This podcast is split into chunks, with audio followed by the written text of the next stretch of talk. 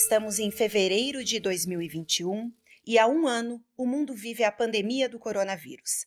Na data desta gravação, temos cerca de 110 milhões de contaminados no mundo e mais de 2 milhões e 400 mortos. O Brasil figura entre os maiores países em números absolutos de casos e mortes. São quase 10 milhões de contaminados e mais de 243 mil pessoas que perderam suas vidas até o momento. Outro aspecto também coloca o Brasil em destaque dentro do cenário do coronavírus é a resistência de uma grande parte da população em aceitar a imunização através da vacina. O que essa postura revela sobre o padrão das mentes? É sobre esse tema que conversamos agora com o monge Gensho Sensei Primaz da comunidade Daisen. Sensei, como explicar ou como analisar essa conduta do brasileiro pensando justamente sobre o modo de vista budista, as premissas budistas e como se procura viver no caminho do meio? Bem, é, Buda procurou trazer lucidez para as discussões, para tudo que ele comentava. E ele recusou-se, por exemplo, a discutir coisas não verificáveis e mesmo a existência de eventos, seres ou mesmo ideias cuja base é apenas o nosso desejo, o desejo de pensar de tal forma. O, em inglês disse wish thinking, ou pensamento desejoso, não é? seria a tradução.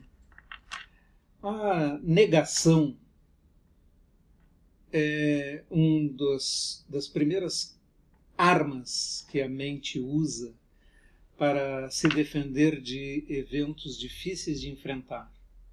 Quando você chega para uma pessoa, e já experimentei isso, no meu papel de monge várias vezes para dar uma notícia uh, terrível, por exemplo, uh, seu irmão acabou de morrer.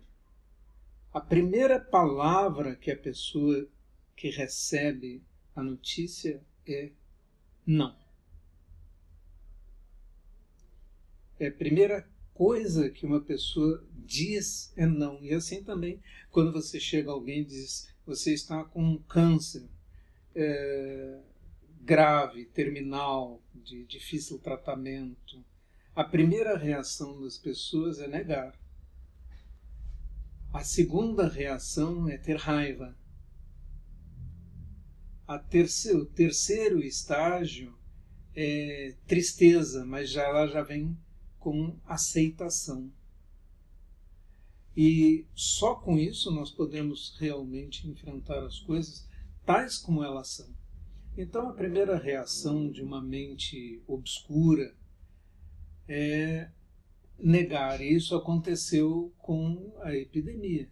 A primeira reação de muitas pessoas foi dizer que era uma doençazinha leve, ou uma gripezinha, ou nada demais e nós podemos enfrentar. Há pouco tempo eu vi a notícia de, do presidente da Tanzânia fazendo um discurso para sua população e dizendo que não eram necessárias vacinas, por exemplo, para a Tanzânia, porque Deus iria proteger os tanzanianos. Estas alegações desse tipo não são incomuns na história da humanidade. No final do século XIX, houve uma grande batalha chamada Batalha de Ombudsman. Espero que esteja pronunciando corretamente. Mas essa batalha envolveu os seguidores do Mahdi no Sudão, que era um radical extremista contra o exército inglês, que queria se vingar de uma grande derrota que tinha uh, sofrido em Khartoum anos antes. O Mahdi disse aos seus seguidores que Deus os protegeria das balas. e eles corajosamente atacaram o exército inglês. Os números são algo como 10 mil seguidores do MAD morreram contra 14 ingleses. E a observação de um oficial inglês, aliás, Churchill estava nessa batalha, Winston Churchill, era que eles tinham Deus, nós tínhamos Maxims, que são as metralhadoras na época. Então, os fatos parecem desmentir frontalmente os negacionistas e as fantasias de todo tipo. E isso é o que nós mais vimos no evento da pandemia.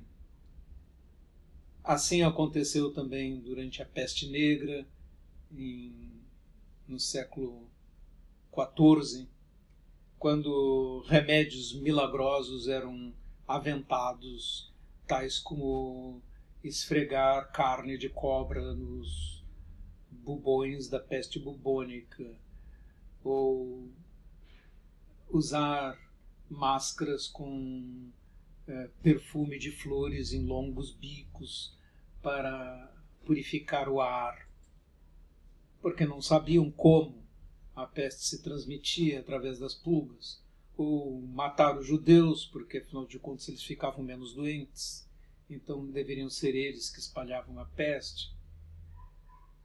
Acontece que a peste era transmitida pelo vetor das pulgas e dos ratos, e os judeus, como religiosamente eram obrigados a tomar banhos, eles estavam é, mais bem defendidos por práticas de higiene da peste. Mas isso não os defendeu das fogueiras que foram acesas para queimá-los, por, por eles serem os culpados pela peste. Então, a história do obscurantismo e da tolice é vasta. Uh, remédios ineficazes, negacionismo e, atualmente, pessoas que se opõem à vacinação com as desculpas uh, mais tolas. Afinal, a história da vacinação na medicina é excelente. A vacinação simplesmente protegeu mais vidas e salvou mais pessoas do que qualquer remédio.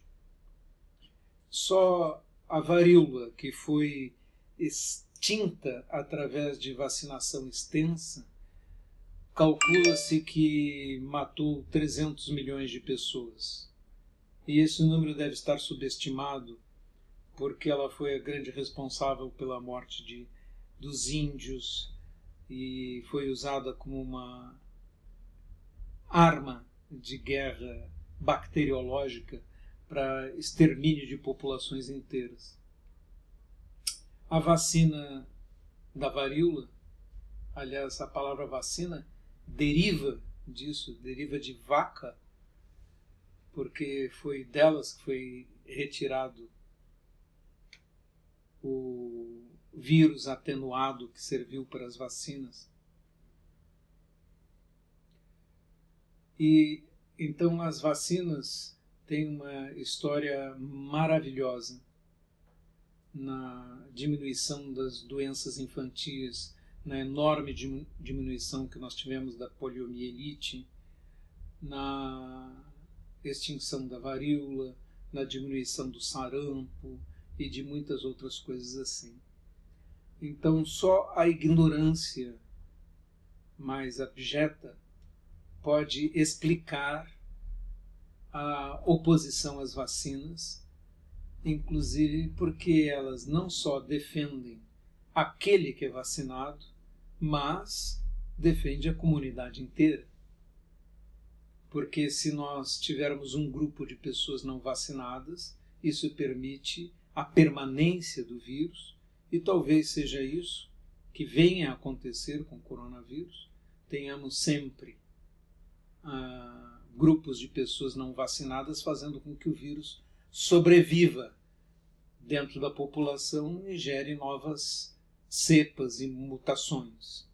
E em benefício dos brasileiros, vamos dizer que os movimentos anti-vacinas são presentes em todos os países e essa negação e luta contra as vacinas é, fez com que a poliomielite não conseguisse ser erradicada por causa de oposição em países da África, como a Nigéria, em que xamãs alegaram que era um método de dominação ocidental sobre os seus povos e que as vacinas iam fazer isto ou aquilo com as pessoas. Não muito diferente do que nós vimos acontecer no Brasil.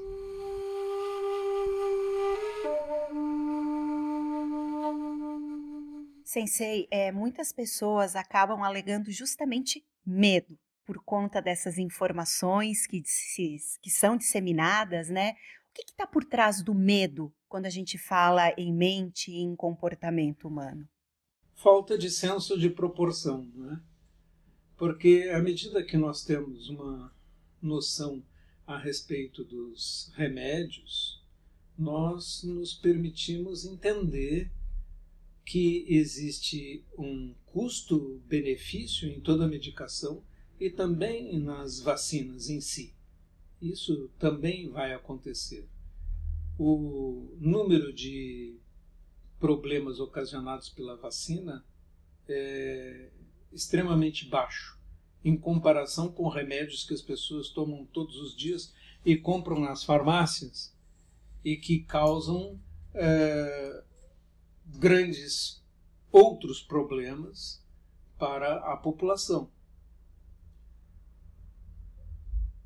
Nós podemos tomar como exemplo, por exemplo, os calmantes, os benzodiazepínicos, os remédios para dormir, que são tomados com grande facilidade e que, na realidade, é, prejudicam o cérebro e prejudicam a saúde das pessoas. E nos Estados Unidos tivemos até uma epidemia de opioides, de analgésicos fortes, responsável por uma quantidade enorme de mortes. E não houve nenhuma campanha pública contra eles, mas há uma campanha contra as vacinas que não tem nem de longe é, efeitos deletérios desse tipo. Portanto, nós só podemos atribuir esse medo ao fato de não haver senso de proporção clareza e raciocínio, ou seja, na verdade, a palavra certa é ignorância.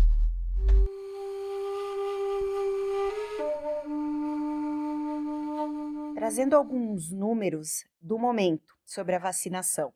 Alguns países, como Israel, já vacinaram cerca de 76 pessoas para cada 100 habitantes. Estados Unidos, 17. No Brasil, Repetindo, no momento dessa gravação, o índice é de 2,79. Um dos motivos é justamente a demora em iniciar o processo de vacinação, pelas razões muitas das quais o senhor citou anteriormente. Quando a gente pensa, sensei, em questões kármicas e traz à tona esses movimentos uh, que, de certa forma, atrasam a vacinação e acabam ocasionando muitas mortes, mais do que centenas de mortes. Qual o impacto disso numa questão kármica? Bem, não à toa nós nascemos no nosso país. Nós nascemos porque nos sentimos atraídos por esse tipo de mundo, não é? É ainda no dia de ontem, uma é, pessoa falando comigo no telefone contou de um evento numa festa no Rio de Janeiro em que a produtora chegou na festa dizendo: Ah, eu posso abraçar, beijar, etc e tal. Eu já estou vacinada. E a minha amiga perguntou a ela: Mas como tu estás vacinada com a tua idade? Ela disse: Ah, furei a fila, meu pai é médico. É, e ela contou isso para as outras pessoas na, nessa reunião como uma vantagem, como um produto da sua esperteza, do seu privilégio. Não é? O fato de brasileiros frequentemente encararem privilégios e obter vantagens através de burlas é típico da nossa cultura, não é? E a nossa cultura tem heróis míticos, né? Como Saci, ou Curupira, ou Macunaíma, ou Pedro Malazarte, todos sempre espertos e prontos para tirar vantagens. É o que está por trás da nossa cultura. A nossa cultura tem esse esse tipo de herói.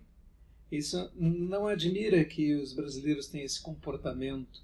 Agora, nós nos reunimos aqui porque temos karma para nos manifestarmos aqui. Você acabou de citar Israel. É mais fácil fazer uma coisa como essa em Israel, embora existam também em Israel grupos opositores à vacina. Mas o fato é que Israel uh, providenciou vacinas, investindo antes, pagando caro, mais caro que os outros, para ter as vacinas antes, porque viu a necessidade de vacinar a sua população o mais rapidamente, o mais intensamente possível, e eles conseguiram derrubar as internações hospitalares já para menos da metade e as mortes também, tudo já como todos os índices começaram a melhorar, é pura ciência, mas nós não podemos comparar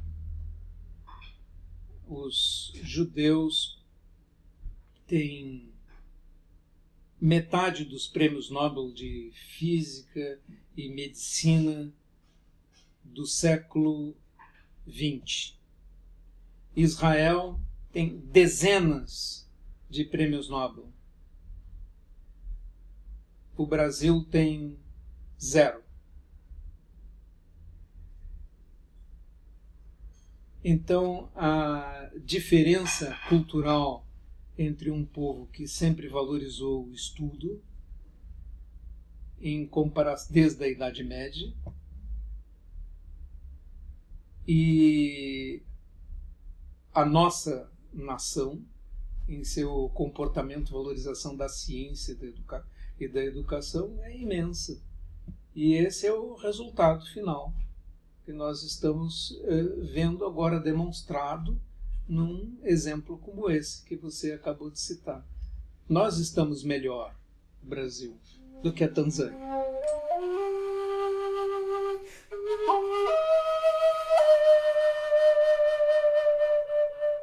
Pois é, Sensei, justamente trazendo essa questão da diferen das diferenças que existem entre os povos, as nações, um dos aspectos que foi citado logo que a pandemia começou, lá por fevereiro e março de 2020, foi de que ela seria uma grande oportunidade de união, do ser humano rever seus comportamentos, rever suas posturas e se unir.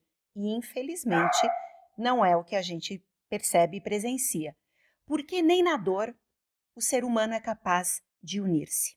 Isso depende muito dos mitos fundadores dos povos, né? Qual é o mito que está por trás? Né? É, vamos voltar ao exemplo de Israel. O mito para a tribo de Israel, a tribo para as tribos de Israel, é a do povo escolhido. Nós somos especiais. Aí, como acreditam que são especiais, tem que ter comportamento especial, porque tem a crença nisso.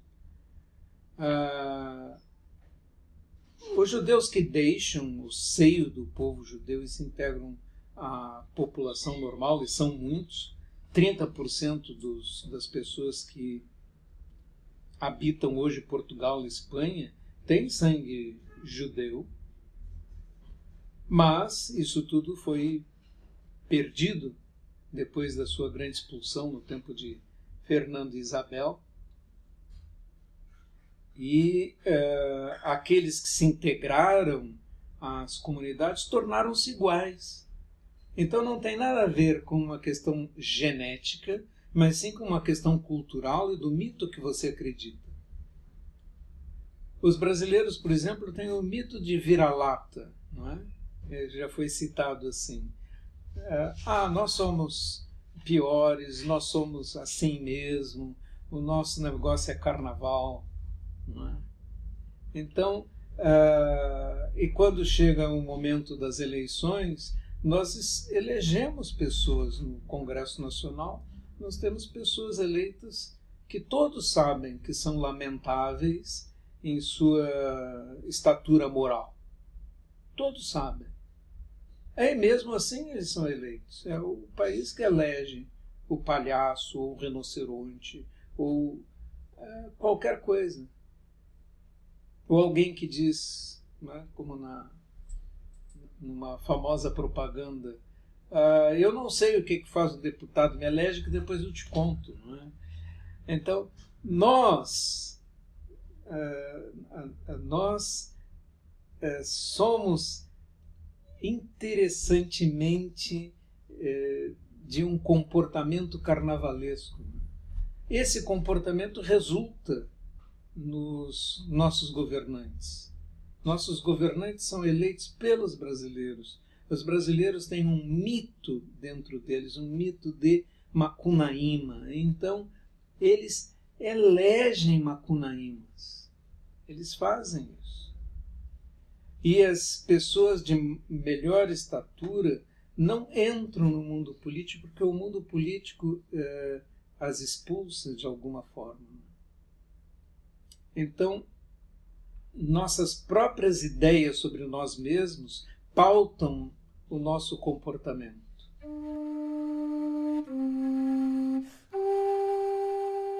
Sensei, e pensando justamente por estarmos vulneráveis a todas essas questões, já que as nossas mentes são absurdamente instáveis, e a gente com a prática de zazen percebe isso sentado em zazen, como no momento o zazen está tranquilo e no segundo seguinte a mente cai numa instabilidade grande. Então, pensando em tudo isso, que dica a gente pode dar é, para um praticante zen budista para que em questões como essa, é, e levando em consideração tudo aquilo que a gente falou ao longo desse programa, para tomar uma decisão adequada, para ter uma postura realmente budista? Bem, nós estamos fazendo o trabalho de mudar uma cultura porque eh, começamos com o budismo a mudar comportamentos, ao menos dentro da comunidade budista, mudarmos nossas mentes. Sentamos em zazen, em meditação, para mudar nossas mentes, para ter mais lucidez, mais clareza e para agirmos segundo princípios corretos. Esta ação é uma mudança cultural. Se nós propagamos esta mudança, ela com o tempo penetra na sociedade e altera. Se nós examinarmos, por exemplo, um país é, que eu conheço, o Japão, onde a cultura budista se espalhou fortemente, este país, lá pelos anos 1600, era inseguro, você não podia andar pelas estradas sem ser assaltado. Ah, o país estava dividido em feudos, em guerras civis, em crimes e assassinatos de todo tipo e com grande crueldade. Este país, durante 250 anos, teve governos budistas, fortemente influenciados pelo budismo que foram os governos do período Tokugawa, uh, no qual uh, os monges budistas estavam junto aos samurais, aos shoguns, que adotaram principalmente o Zen como sua doutrina, isso o fundamento da sua ética. Durante esses 250 anos, o Japão não invadiu nenhum país, não criou exércitos, não se tornou um, um país agressor, nem nada. No século XIX, houve um, uma queda das barreiras do Japão com o exterior. E o Japão se sentiu atrás dos países do Ocidente armados com couraçados e canhões. O governo anterior caiu, houve a chamada restauração Meiji e o Japão tratou de ter seu exército de conscritos com fuzis, canhões, metralhadoras e tentar ser um império, assim como os, os países ocidentais que eles estavam tentando emular Estados Unidos, França, Alemanha. Eles trouxeram os treinadores militares da França porque supuseram que a França era o país mais forte militarmente. Mas em 1870 a França perdeu a guerra para a Alemanha na fundação da Alemanha com Bismarck. Então, os japoneses mandaram embora os instrutores franceses e mandaram vir instrutores prussianos que haviam ganho a guerra contra a França. E o exército japonês tornou-se bastante prussiano. O resultado disso foi a invasão da Coreia, a invasão da, da China e a tentativa de transformar o Japão em um império, fazendo atrocidades que redundaram no fim na sua terrível derrota na Segunda Guerra Mundial. Essa história, esse apanhado histórico, nos mostra que, de um lado, aquela educação budista que tinha penetrado no seio da sociedade japonesa fez com que ele se tornasse um país muito urbano, ordeiro, etc. Mas a influência cultural dos exércitos e dos impérios levou o Japão ao desastre. Duas lições nós temos aí. É, depende muito de quem nós queremos imitar, de quem nós queremos emular. O lado bom dessa história é que a adoção de uma cultura de paz, respeito pela comunidade, que é no caso da vacina, por exemplo, vacine-se não por você mesmo, mas para proteger os seus, a sua comunidade, as outras pessoas. Não pense em você mesmo, pense no conjunto. Esse é o pensamento budista. E do outro lado, a segunda lição, não, é, não imite os maus, os conquistadores, os agressivos, os violentos. Não tem o menor sentido termos um país de pessoas armadas por todos os cantos, que vão facilmente tirar suas armas da cintura para matar numa discussão de trânsito. O Japão, nesse governo uh, Tokugawa, proibiu todos, exceto os samurais, de terem armas. E depois, na restauração Meiji, todo o Japão, e isso dura até hoje, todos os civis não podem ter sequer espadas. O resultado é que nós temos no Brasil 60 mil assassinatos por ano. O Japão tem um número que varia de 4 a 6 assassinatos por ano.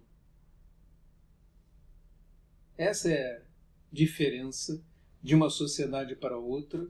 E o budismo tem um grande papel em progressivamente tornar uma sociedade com valores e mitos que podem fazer com que as pessoas vejam a possibilidade de sermos um país de pessoas civilizadas realmente. Né? Lembrando que a palavra civilização vem de civis. Civis quer dizer cidade. Quando os homens se reúnem para morar juntos, é necessário que se civilizem.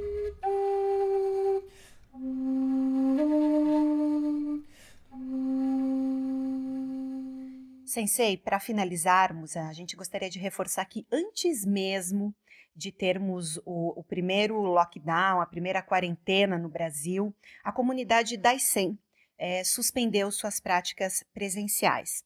E até o momento, adota a postura de que só retornaremos à prática presencial quando estivermos vacinados e não tiver mais risco a ninguém. Obviamente, seguimos praticando através é, da Daisen virtual. É, o que esteve por trás dessa decisão? Por que se tomar uma decisão enquanto está liberado, poderíamos estar tendo práticas presenciais? Por que desse cuidado, Sensei? Porque se podemos nos reunir aqui através das telas e dos microfones, por que arriscaríamos que uma pessoa sequer ficasse doente ou que alguém morresse? Nós não podemos assumir uma responsabilidade de eh, tal porte, de tal tamanho. E assim, a nossa decisão foi: todas as reuniões presenciais estão suspensas no Daisen em todo o país.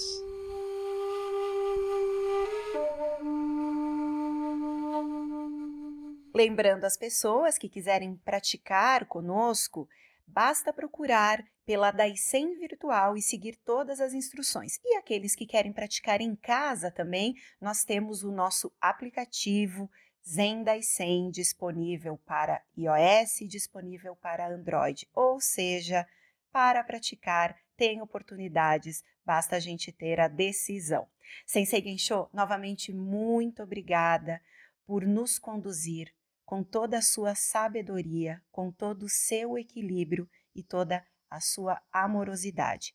O Senhor tem sido um mestre decisivo para todos nós durante todo esse processo de pandemia. Um grande gachô para o Senhor. E a você que nos acompanha, não esqueça, no próximo episódio do Olhar Zen, nós temos mais informações sobre a atualidade na perspectiva zen budista. Até o próximo episódio.